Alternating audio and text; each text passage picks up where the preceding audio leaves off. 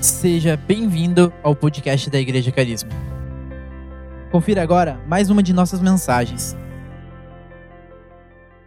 É, nós vamos é, refletir no Velho Testamento e vamos caminhar um pouquinho né, dentro de algumas histórias dos reis, tá? Para contextualizar a palavra dessa manhã, ok? Segunda Reis 18, nós vamos ler do verso 1 até o verso 7, na versão NVT. Tá? Segunda Reis, capítulo 18, do verso 1 até o verso 7. É, o tema dessa mensagem, eu creio que ela pode ser colocada dessa forma: vencendo na obediência, ou vencendo pela obediência, ok? Né, nós queremos tratar isso nessa manhã. É, todos prontos para ler a palavra? Peço que cesse a circulação, que você ache um lugar, né, e nós vamos fazer a leitura desse texto bíblico agora, ok? Ezequias, filho de Acás, começou a reinar em Judá no terceiro ano do reinado de Oséias, filho de Elá, rei de Israel. Ele tinha 25 anos quando começou a reinar e reinou em Jerusalém por 29 anos. A sua mãe se chamava Abi e era filha de Zacarias. Ezequias fez o que era certo aos olhos do Senhor, como seu antepassado Davi. Removeu os santuários idólatras, quebrou as colunas sagradas e derrubou os postes de Azerá despedaçou a serpente de bronze que Moisés havia feito, pois os israelitas queimavam incenso para ela. A serpente de bronze se chamava Neusta. Ezequias confiava no Senhor, o Deus de Israel, e não houve ninguém como ele entre todos os reis de Judá, nem antes nem depois. Ezequias se apegou ao Senhor e não se afastou dele, e teve o cuidado de obedecer a todos os mandamentos que o Senhor tinha ordenado por meio de Moisés. Assim, o Senhor estava com Ezequias e ele era bem sucedido em tudo o que fazia. Amém? Fecha teus olhos, concorde numa oração nessa manhã. Obrigado, Jesus, por essa manhã. Nós te damos graças, Senhor, por esse tempo juntos. Eu peço que o teu Espírito tenha liberdade para comunicar a tua vontade, comunicar o teu favor, comunicar teus desígnios ao nosso coração nessa manhã. Senhor, nos rendemos, como já cantamos no louvor, nos rendemos completamente, Senhor, e dizemos muito obrigado, Senhor. Vem falar conosco agora, no nosso profundo, no nosso espírito, aquilo que tu tens preparado para cada um de nós nessa manhã. Nós oramos em concordância, em nome de Jesus. Amém. Amém, amados? Vocês concordaram com essa oração? Amém? Muito bem.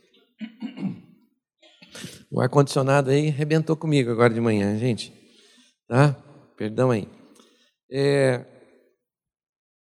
Do Gênesis ao Apocalipse, a Bíblia tem muito a dizer né, sobre a obediência. E, continuando na nossa série sobre vida vitoriosa, né, vida de vitória, nós vamos tratar hoje sobre vencendo na obediência. Semana passada aqui nós tivemos, né? O Alê trouxe para nós um dos pilares da vitória. Um dos pilares para você construir uma vida, né, que tenha relevância, onde você pode ser bem-sucedido, onde você pode experimentar, né, o favor de Deus de forma abundante, né? Ele falou sobre o temor de Deus o temor do Senhor, né? Eu quero continuar então dentro dessa mesma linha, né? Que vai construir outros pilares, né? Da nossa vida, tá? Porque nós cremos que quem teme a Deus obedece. Amém, amados, né? Então, se você olha para a história, né? Nós cantamos aqui Moisés, né? Ok? Então, o medo que fez, né? O povo que poderia falar com Deus face a face, dizer: Vai, Moisés, porque eu tenho medo.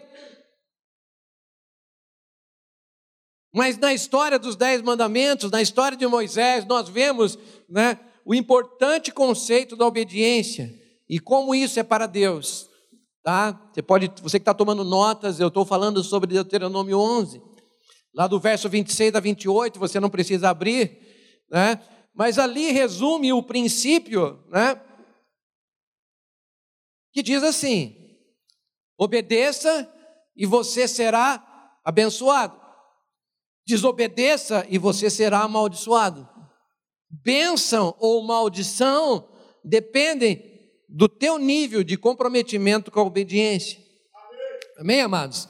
Tá? Ah, pastor, isso é lá no Velho Testamento. Joia, então vamos para o Novo Testamento. No Novo Testamento nós aprendemos que, com o exemplo de Jesus, que os crentes são chamados a uma vida de obediência. Está comigo? É? Quando a gente olha para Jesus, é? nós vemos então que o maior exemplo de obediência que nós temos no Novo Testamento, né? fala de Cristo ter deixado os céus, ter renunciado né, o seu direito de estar né, à direita de Deus, o seu privilégio de estar assentado no trono e vir aqui à terra, né, abrindo mão de todos os seus atributos de divindade e nascendo na terra e vivendo na terra como homem e aprendendo na terra a obedecer como homem. Amém? Para que eu e você né, não jogássemos, não, ele é filho de Deus, por isso que ele, ele viveu da forma que viveu. Não, ele viveu como você e eu. E ele aprendeu como você e eu, como obedecer né? E se encheu do Espírito Santo para poder vencer e para poder enfrentar todos os desafios. Quem pode dizer amém aqui? Amém, amados? Então, né, nós podemos, porque ele fez isso. O conceito geral de obediência, tanto no Antigo Testamento quanto no Novo Testamento, se refere a você ouvir e obedecer a uma autoridade superior. Quando falamos né, do termo da obediência, vamos para a raiz da palavra, um dos termos gregos para obediência transmite a ideia de se posicionar, ou posicionar-se em alguém submetendo a sua autoridade e comando. Então, a raiz da palavra obedecer é você se apresentar a alguém que tem autoridade e, debaixo da autoridade, então, ouvir uma ordem né, e obedecer um comando. Agora, existem também outras palavras gregas que que também são traduzidas no Novo Testamento a respeito de obediência. Né? Podemos traduzir a palavra obedecer, né, ou obediência, como confiança. Assim, a obediência bíblica, né, ela dá esse foco no Novo Testamento, porque você somente submete e obedece a quem você confia. Sim ou não, gente? Né? Se você confia em alguém, naquela autoridade, naquela palavra, naquele princípio, então você obedece, você vai, você com confiança, você anda. Assim, a obediência bíblica, então, amado, significa simplesmente ouvir, confiar, submeter e entregar a Deus a sua vida e fazer a sua vontade? Então, a obediência bíblica né, fala sobre isso. Fechando esse parênteses, voltando então para esse texto base de Ezequias, né, lá de 2 Reis. Voltando para Ezequias, eu pergunto: qual era o segredo de Ezequias para ser bem-sucedido? A Bíblia afirma que não houve ninguém antes nem depois né? e que ele era bem sucedido, quer dizer, ele tinha vitória em tudo que fazia, né? ele conseguia realizar as coisas. Qual era o segredo desse rei? Como ele alcançou tamanha prosperidade da parte de Deus? E eu pergunto: quem aqui deseja ou quer descobrir esse segredo comigo? Amém? Hã? Joia. Então tá bom. Então declare comigo assim nessa manhã. Fale forte. A vida vitoriosa vem, pela obediência. Amém? É? Então, a ponte, o acesso para uma vida vitoriosa vem pela obediência. Vamos ver então né, quais foram alguns segredos então deste rei. Vamos falar de dois reis hoje aqui. Primeiro, né, este. Depois nós vamos falar sobre um outro rei de Israel. Mas este rei aqui, Ezequias, ele tomou algumas atitudes. E eu creio que nesses dias, amados, que nós estamos vivendo, dias de carnaval, dias de feriado de carnaval, nós estamos vivendo, né, a maior demonstração de idolatria dessa nação.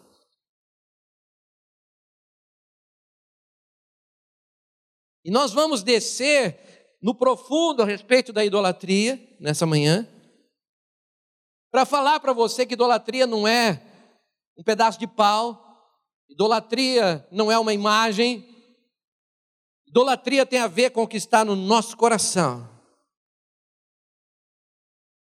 E eu percebo, né? Esse é um comentário meu, estou percebendo novamente uma onda no nosso país, tá?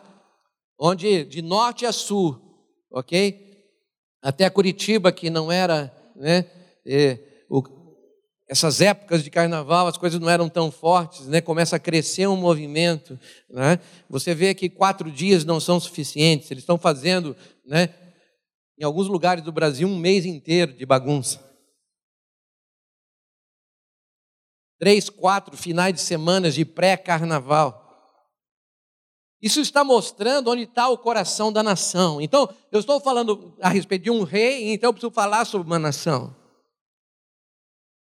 Então, a atitude desse rei foi então ir no cerne do problema daquela nação. O cerne do problema da nação de Israel naquela época, naquele momento, era idolatria. Mas como pastor, eles não eram israelitas, em outras palavras, não eram crentes, como é que eles eram idólatras? E eu vou mostrar para você o que o texto bíblico diz: que quando então Ezequias entrou, a primeira atitude dele foi remover os altares idólatras. Abra comigo aí no, no verso 4. Pode colocar para nós, por favor, na projeção, esse texto a partir do verso 4. Então, a primeira atitude que fez então Ezequias se tornar um rei bem-sucedido foi ir contra e remover a idolatria. Eu quero dizer para você, se você quer uma vida vitoriosa, você tem que identificar na sua vida se existe algum altar idólatra, algum poste sagrado, alguma coisa que você dedica mais atenção, afeição do que a Jesus. Eu posso ouvir um amém? Tá? Muito bem. Que Ezequias fez? Removeu os altares idólatras, quebrou as colunas sagradas e derrubou os postes sagrados. Despedaçou a serpente de bronze que Moisés havia feito. Nossa, como é que é isso? Vamos entender um pouco isso. Pois até aquela época os israelitas lhe queimavam incenso e essa imagem era chamada Neustã. Eu não sei se temos algum médico aqui presente, tá? Né? Mas se você é da área médica, você já viu o símbolo de um médico? É o que? Um poste, né? uma madeirinha e uma, uma serpente. Ela é baseada nessa referência Neustã. Neustã é um nome dado né, a um ídolo. Mas não era para ser um ídolo. Se você estudar o Velho Testamento, você vai entender o seguinte: que houve uma época então, no deserto, que o povo começou a murmurar, o povo começou a dizer: Moisés, por que você trouxe a gente no meio desse deserto? Parte dessa canção que nós cantamos tem a ver com esse contexto. Suba em meu lugar, Moisés. Quando você transfere, quando você terceiriza a autoridade, quando você terceiriza uma decisão, então, é claro que a murmuração veio, porque então eles entregaram para Moisés algo que era deles, eles precisavam fazer isso, eles podiam ouvir a voz de Deus, eles podiam ter acesso ao, ao Monte Santo de Deus, mas falaram: não, Moisés, vai você. Então Moisés entra, recebe as tábuas da lei e começa então a conduzir aquele povo. Mas o povo chega para Moisés e diz: Moisés, mas por que, que você tirou a gente da, do Egito e trouxe aqui para a gente morrer nesse lugar? E começaram a murmurar, e começaram a falar, e começaram a reclamar. Então, sabe o que aconteceu? A Bíblia diz que Deus mandou serpentes. E as serpentes começaram a morder o povo de Israel. E o povo de Israel começou a morrer pelas serpentes. Entenda o princípio, querido. A murmuração traz a morte, Entenda isso. E eles começaram a reclamar, então, as serpentes então começaram a picar, a morder o povo. E Moisés, então, né, como era o único intercessor, né, foi para Deus. Deus, o que eu faço? Deus falou o seguinte: então faça uma serpente de bronze, coloque num poste. E toda pessoa que chegar picado por uma cobra, né, por uma serpente, vai olhar então para aquela serpente de bronze e não vai morrer. Centenas de pessoas, eu não sei quantificar quantas pessoas foram salvas por causa dessa serpente de bronze, que Deus mandou Moisés fazer. Lá no Novo Testamento diz uma referência de como Moisés levantou a serpente no deserto. No Novo Testamento, na nova aliança, o filho do homem será levantado. Era uma referência lá. E aí o que acontece? Uma coisa então que salvou o povo, né? E, e trouxe um princípio, né? Pare de murmurar, senão vocês vão morrer. E aquela mesma serpente, então, de bronze, que era para um livramento, era uma intervenção de Deus, Durante 900 anos passado depois, o povo, quase um milênio, continuava então adorando mais a, serpente de bronze do que o próprio Deus.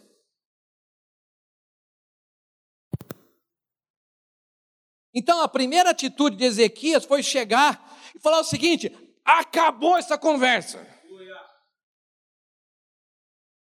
é para você entender por que então o rei quebra e destrói né, a imagem que Moisés fez, que teve um propósito lá quase mil anos antes.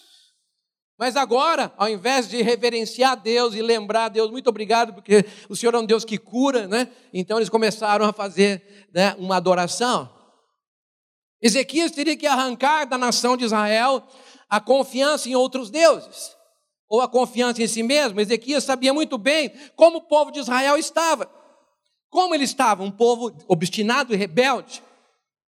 Porque quando você começa a colocar outros deuses, que não o Senhor, né, você vai se tornar rebelde, obstinado.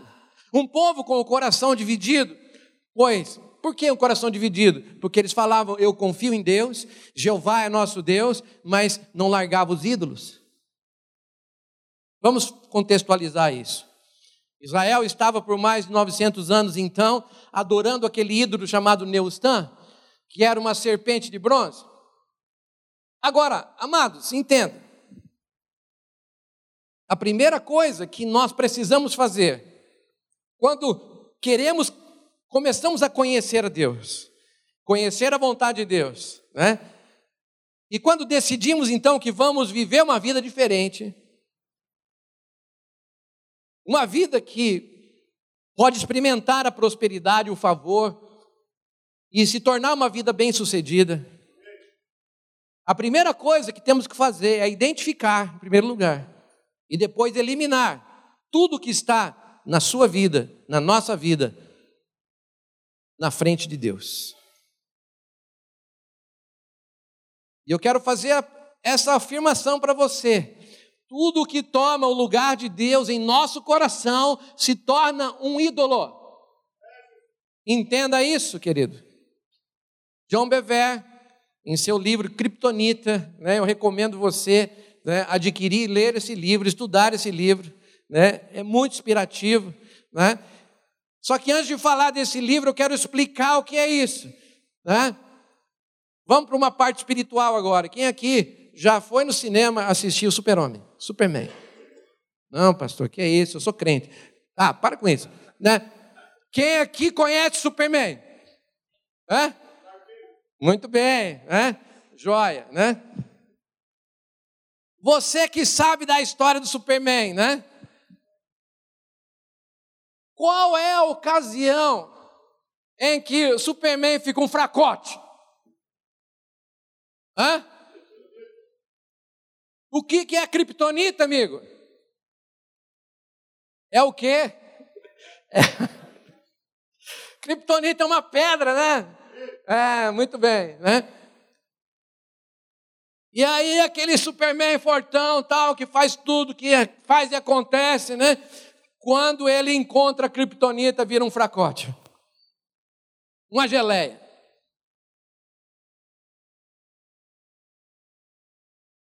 que, que isso tem a ver? John Bever faz, então, né, do seu livro um comparativo, ele chama, então, né, a criptonita como a idolatria no coração do homem. O homem idólatra, o homem que coloca coisas na frente de Deus, perde as forças espirituais, como o Superman perde todos os seus poderes quando tem contato com a criptonita. John Bever, ele dá uma, uma definição sobre idolatria. Ele diz assim que o coração da idolatria, né, o cerne da idolatria não é uma estátua, não é um altar, não é nem mesmo um templo.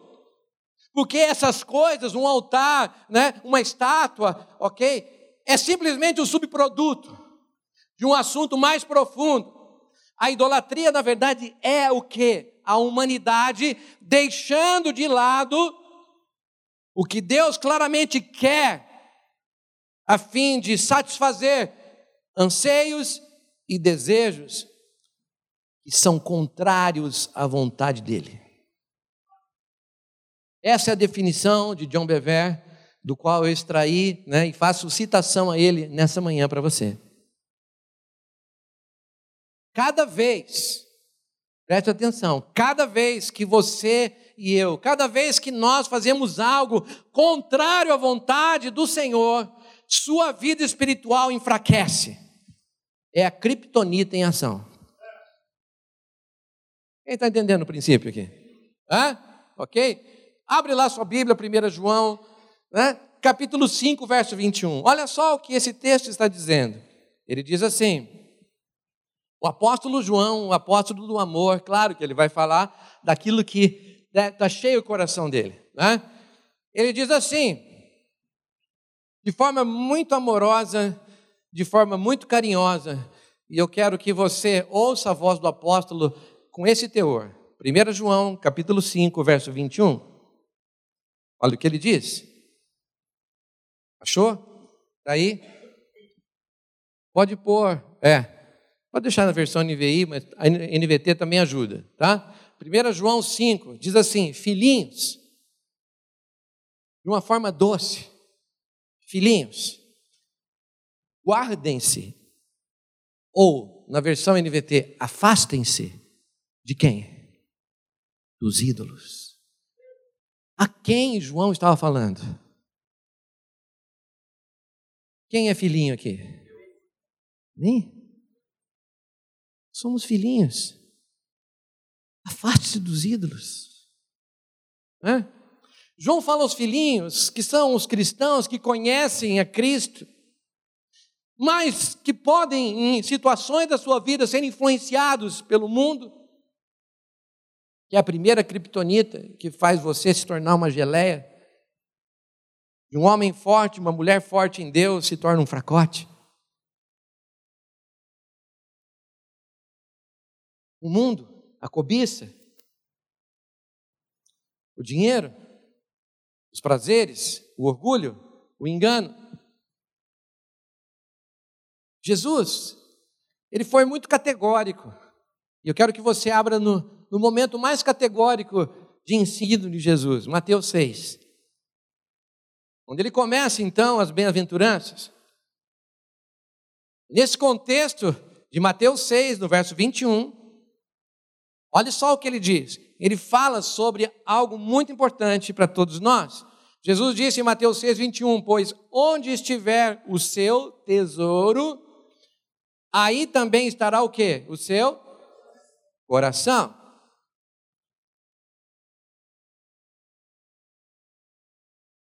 E eu dou os créditos à minha esposa nessa, nessa noite, porque ela me trouxe um princípio que eu estou repartindo agora sobre tesouro né? E todo o mérito dessa frase é dela. Ela, ela diz assim: o teu tesouro fala, primeiro, de foco. Fale comigo. O meu tesouro fala de foco. O que é foco?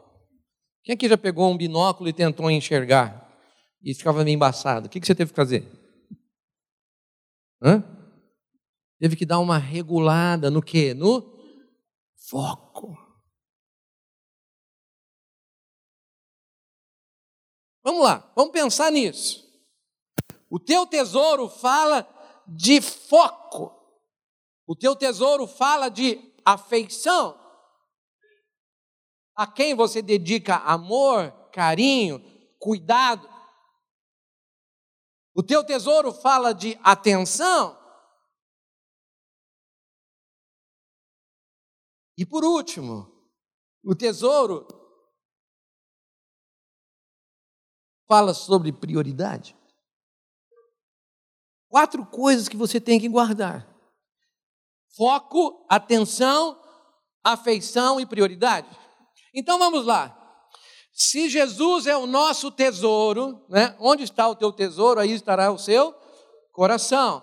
Né? Se o seu coração é de Cristo, se as músicas que nós cantamos nesta manhã, irmãos, são autênticas na nossa vida, tá?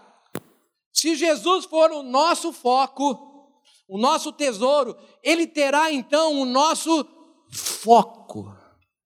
O que, que quando você faz um foco, o que acontece? Por exemplo, essas câmeras mais novas aí, né? Essas que o pessoal usa aí, tá? Né? A gente consegue fazer um foco, né?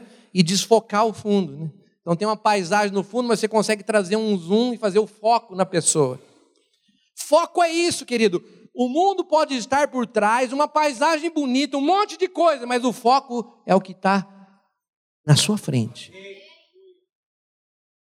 Se Jesus é o seu tesouro, ele tem que ser o seu primeiro foco. Entenda isso, irmão. Então, se ele é o teu tesouro, então ele tem o seu foco. Se ele é o nosso tesouro, ele terá a nossa afeição. O que é afeição? É o sentimento que faz você demonstrar que você de fato ama. E lá o nosso amado João diz assim: quem ama, obedece. Uma demonstração de afeição não é que você agora vai colocar uma música romântica, né? Tá? Pegar uma caixa de lenço e falar, Jesus, eu te amo. Tudo, tudo bem, você pode gastar uma caixa de lenço na oração, na adoração, e eu também gasto, né? Chorei aqui de manhã, glória a Deus. Né? Sempre quando entro na presença de Deus, eu me des, desmancho, né? porque eu sei as minhas as, as afeições que Deus tem por mim e eu por Ele, mas a afeição verdadeira é quando você obedece. Todo choro, toda lágrima que você derrama aqui, que não está comprometida com obediência, você perdeu o seu tempo.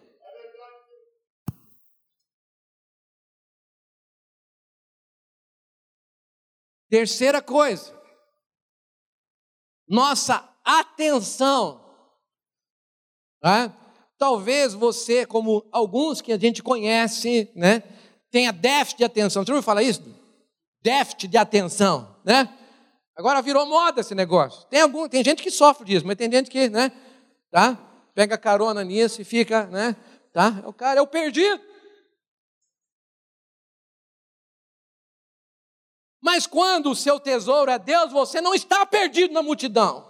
Você não está desatento na igreja. Você está atento àquilo que Deus tem para você. Preste atenção, irmão. Se o teu tesouro é Ele, então Ele tem a sua atenção. E por último, Ele é a nossa prioridade. Que é isso? Nós, repetindo a palavra de Jesus, onde está o seu tesouro, aí também estará o seu coração. A prioridade que envolve isso é você entender, identificar, desejar qual é a vontade de Deus. Para quê? Para você obedecer.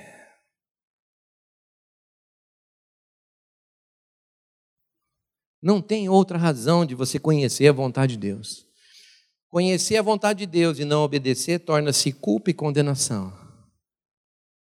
Porque você sabe o que você tem que fazer e não faz. Agora, quando você entende, quando o seu tesouro está nisso, a gente deseja, a gente identifica qual a vontade de Deus para obedecer, nós vamos então desejar agradá-lo em tudo. Agora, o contrário é verdadeiro. Se Jesus não está tendo o nosso foco, a nossa atenção, a nossa afeição e a nossa prioridade, então, amado, entrou o quê? O que, que tem aí? Se você entendeu o princípio que eu estou trazendo para você, tem ídolo aí. Tem idolatria aí.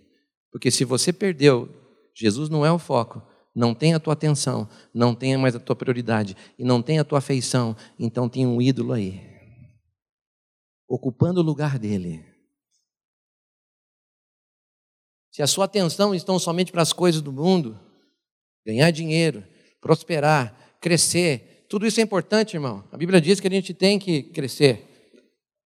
Mas um ídolo pode ser um trabalho, pode ser um negócio, pode ser esporte, pode ser lazer, pode ser um monte de coisa. A inversão de prioridades torna-se um grande problema. E é claro que nós precisamos trabalhar, pagar nossas contas, dar um bom testemunho, mas não podemos ficar totalmente comprometidos com o nosso tempo a ponto de não obedecer e falar: Deus, eu quero te obedecer, mas não posso, porque eu estou comprometido em pagar minhas contas.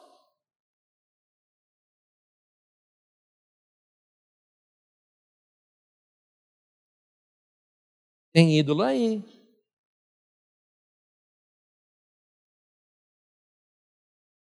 Amados, se isso comprometer a nossa vida espiritual, é uma criptonita que está em ação aí. Pastor, mas o dinheiro no, no, meu bolso pode se tornar uma criptonita? É, se você amar o dinheiro que está no bolso, lascou. Se ele roubar você, roubar o teu foco, tua atenção, sua afeição, sua prioridade, então a criptonita está em ação. Agora, existem outras criptonitas, ou outras idolatrias. Primeiro, talvez uma das piores que a gente vê dentro da igreja, porque João estava falando a quem? Filhinhos. Bate no ombro da pessoa que está do lado de você e fala: Filhinho, se afaste dos ídolos.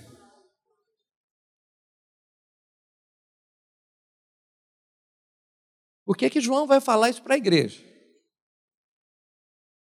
Porque na idolatria, uma das piores chama-se retenção de perdão. Como que é, pastor? Retenção de perdão é uma idolatria? Uhum. Pode se tornar um ídolo. Por quê? Quando você retém perdão, as consequências disso é raiva, é ódio, é indiferença, né? é amargura, é vingança. Essas coisas a retenção de perdão produz em nós. E a retenção de perdão torna-se uma idolatria onde? Em nosso coração, né? hora que a idolatria entrou no nosso coração, Onde é que está o teu tesouro? O que capturou a tua atenção? O que capturou a tua afeição, sua prioridade, o seu foco? Não é mais Jesus. Novamente a criptonita está em ação, enfraquecendo a sua vida. Isso produz o que uma idolatria? Por que uma idolatria, pastor? Por que, que retenção de perdão faz idolatria? Porque ao invés de você orar, ao invés de você adorar, ao invés de você gastar tempo na palavra, meditar na palavra, profetizar bênçãos, você ficar envolvido, nós ficamos envolvidos com sentimentos destrutivos de ódio, vingança, palavra de maldição. Resultado: vida espiritual fraca ou morta.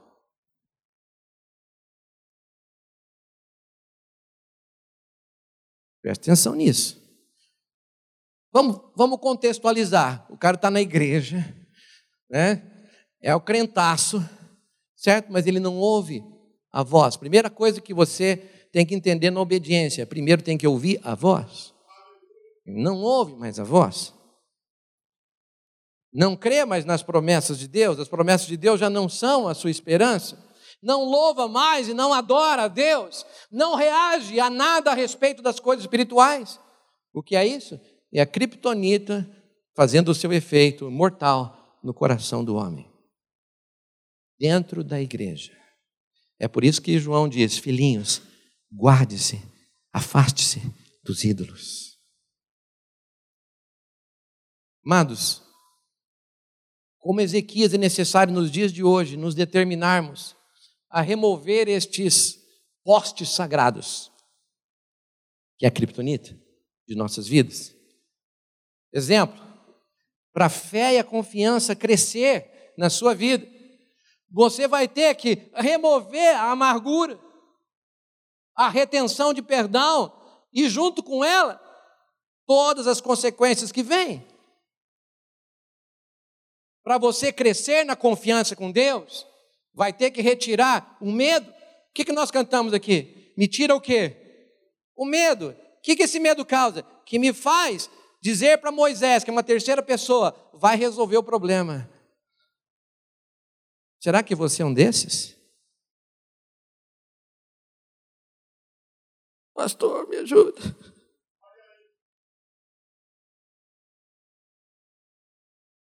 Não sei o que está acontecendo. Tudo bem, a gente ajuda, mas por que, que você não coopera?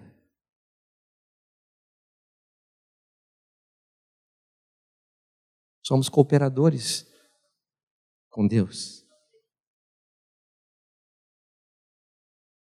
Amados, preste atenção nesse princípio. Para você crescer, as rejeições, as culpas, o medo, as cargas, as palavras destruidoras, os sentimentos de ódio e raiva têm que sair, amém, amados?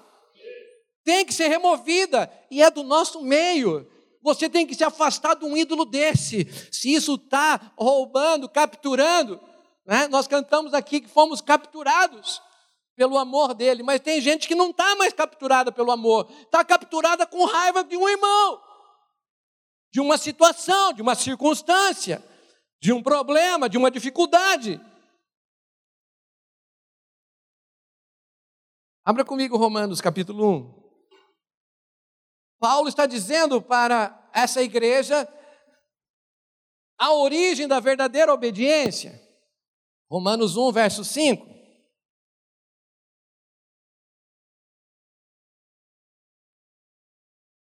Por meio dele e por causa do seu nome, recebemos, primeiro, graça e apostolado para chamar dentre todas as nações um povo. Para o quê? Para a obediência que vem pela fé. A raiz da palavra é confiança. Amado, quando a sua atenção está capturada, sua afeição está capturada, quando as, as suas prioridades são o Senhor, o seu tesouro é nele, querido, então você é um desses. Você faz parte dessa nação, desse povo que está espalhado pela terra, que foi chamado para a obediência, que vem pela confiança, pela fé. O povo que é dele é chamado para obediência. Eu quero finalizar e começar né, a concluir esse raciocínio contando uma história. É uma história dura, mas real. Dia 12 de junho de 2001, nos Estados Unidos, isso era uma terça-feira, um homem chamado Timóteo McVeigh, um americano, ele foi executado, condenado à morte. Dia 12 de junho de 2001, ele entrou né, no corredor da morte condenado. Por quê? se você se lembrar, talvez alguns aqui nem tenham sido nascidos ainda, mas, né? Ah, mas alguns podem lembrar. Esse rapaz, ele causou a morte de 168 pessoas, das quais 19 eram crianças. No pior atentado terrorista da história dos Estados Unidos, antes do tenebroso 11 de setembro. Tá? Então, esse rapaz chamado Timóteo, antes da execução, né, você sabe que existe um trâmite, né? Se você já assistiu algum filme que viu alguém né, no corredor da morte, pronto para, seja para injeção letal, para forca, para ser na cadeira elétrica, eu não sei qual foi o tipo de morte dele, não, tá? Acho que foi injeção letal. Concedem a ele um último pedido: o que, que você quer? Uma última declaração. Ele falou: Eu quero citar um poema. E ele citou um poema que foi né, escrito em 1800 e lá de Casqueira, lá, tá? 1875, até registrei aqui. O poema Invictus, de William Henley. O trecho principal desse poema, ele falou: quero ler esse poema antes de morrer. E ele pegou, e o trecho principal desse poema diz assim: que ressalta, abre aspas, sou o senhor do meu destino Sou o capitão da minha alma. Fecha aspas. Depois de ter matado 168 pessoas no maior atentado terrorista da história dos Estados Unidos, antes do 11 de setembro, esse cara é condenado à morte. E o último pedido dele, antes de receber uma injeção letal, ele lê isso. Eu sou o capitão da minha alma. Em outras palavras, eu faço aquilo que eu quero. É de chocar tamanha arrogância, não é? Mas eu pergunto para você, faz uma reflexão comigo: quantas pessoas você conhece ao longo desses anos da sua existência que estão indo literalmente para a morte e para o inferno? Porque querem deliberadamente serem os capitães de suas almas. Você conhece alguém?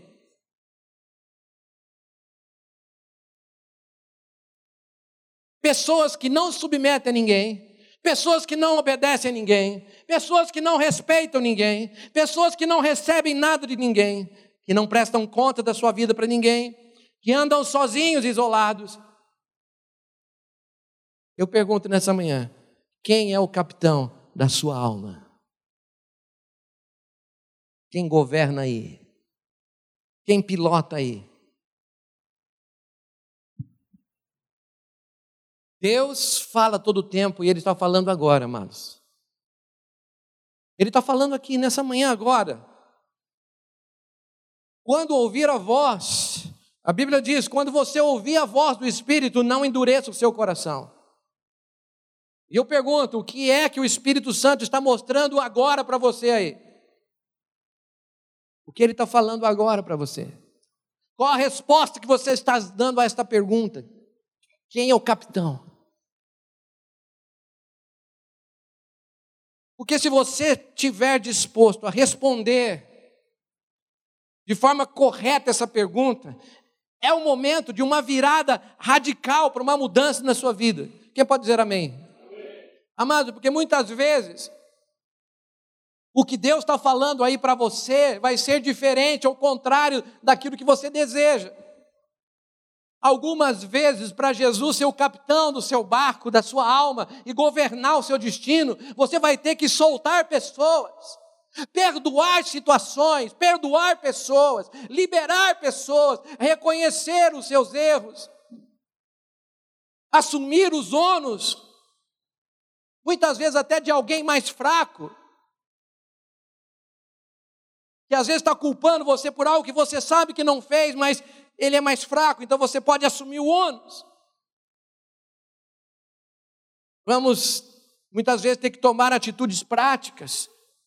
Talvez no final desse culto, pegar o carro e parar na porta da casa de alguém e bater e falar: Eu vim aqui conversar com você, porque essa pessoa estava roubando teu foco, sua atenção, sua afeição. Era uma criptonita na sua vida.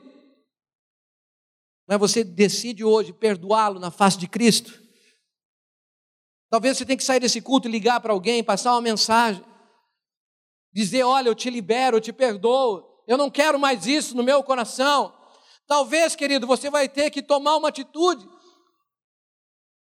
mas você declara para Deus e para o mundo espiritual quem é o rei e quem é o capitão do seu coração e da sua alma. Amém? Eu quero concluir essa mensagem deixando algumas dicas para você. O outro rei de Israel eu falo numa outra mensagem. Meu tempo acabou.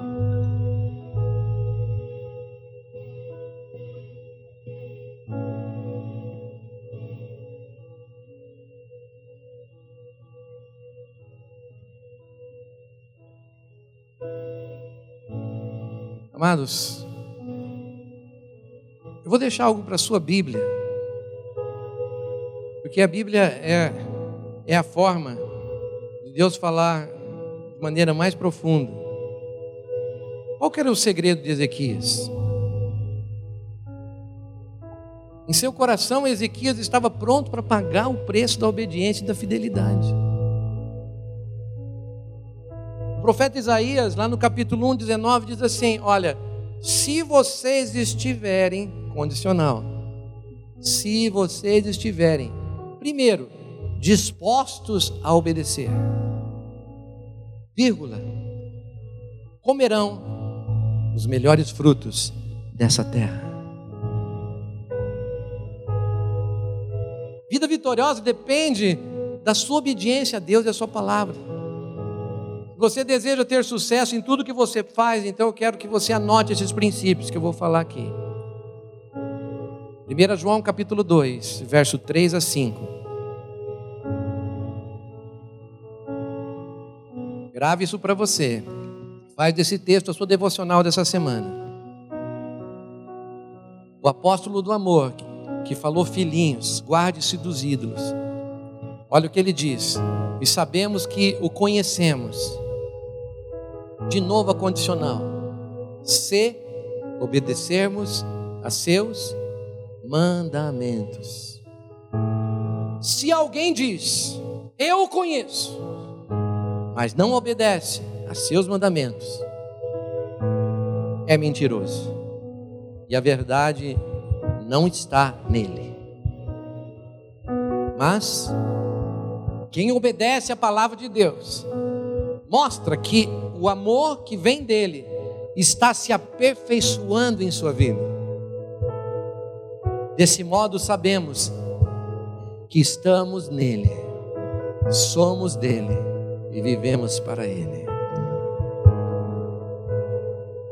Filhinhos, afaste dos ídolos. Olha só que ele continua falando. Capítulo 5, verso 3, um pouquinho mais para frente. Entenda, amados, se você entender essa verdade, a criptonita começa a ser exterminada do teu coração. É aqui que a criptonita morre e você começa a ter forças novamente. 1 João capítulo 5, verso 3. Amar a Deus significa obedecer a seus mandamentos. E seus mandamentos não são difíceis. Em outras traduções, não são penosos. Você concorda com a palavra? Vamos fechar com Apocalipse 2, 26. Ao vitorioso que me obedecer até o fim, eu darei autoridade sobre as nações.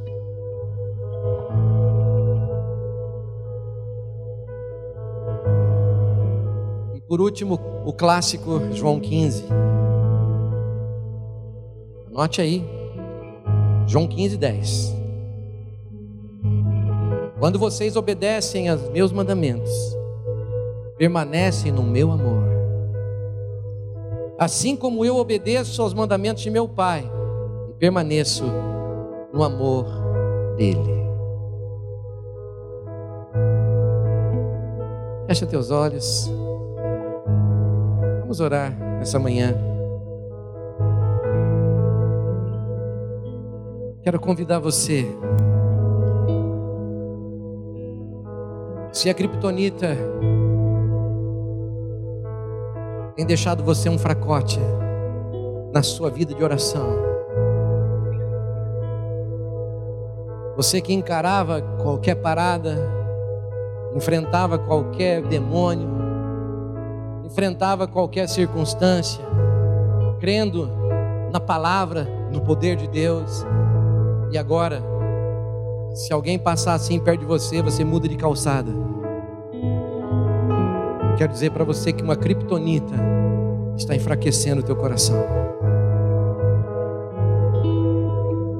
Tem algo aí que está ocupando o foco, a atenção, a afeição e a prioridade. Mas nessa manhã o Senhor está dizendo: onde tiver o teu tesouro, aí também estará o seu coração. Então, se você tem Jesus, se você quer viver essa vida vitoriosa, Jesus disse: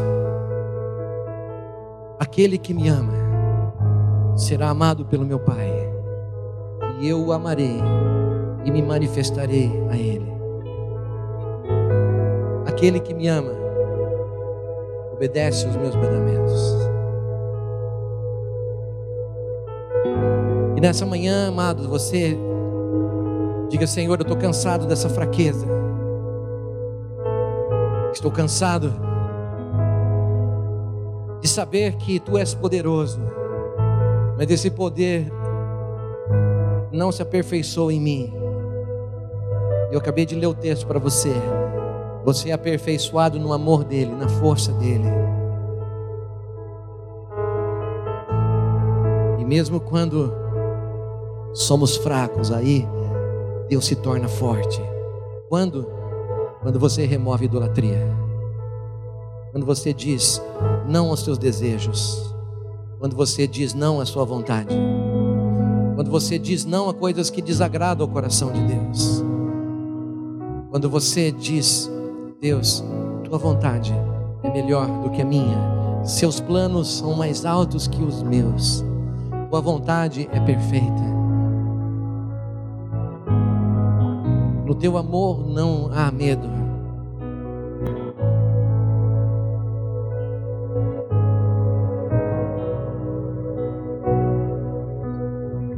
Faça essa reflexão sincera agora. Muito obrigado por nos ouvir até aqui. Esperamos que essa mensagem tenha edificado a sua vida. Acesse os nossos perfis nas redes sociais, arroba Igreja Carisma e o nosso site, igrejacarisma.org. Igreja Carisma, transformando vidas, edificando discípulos.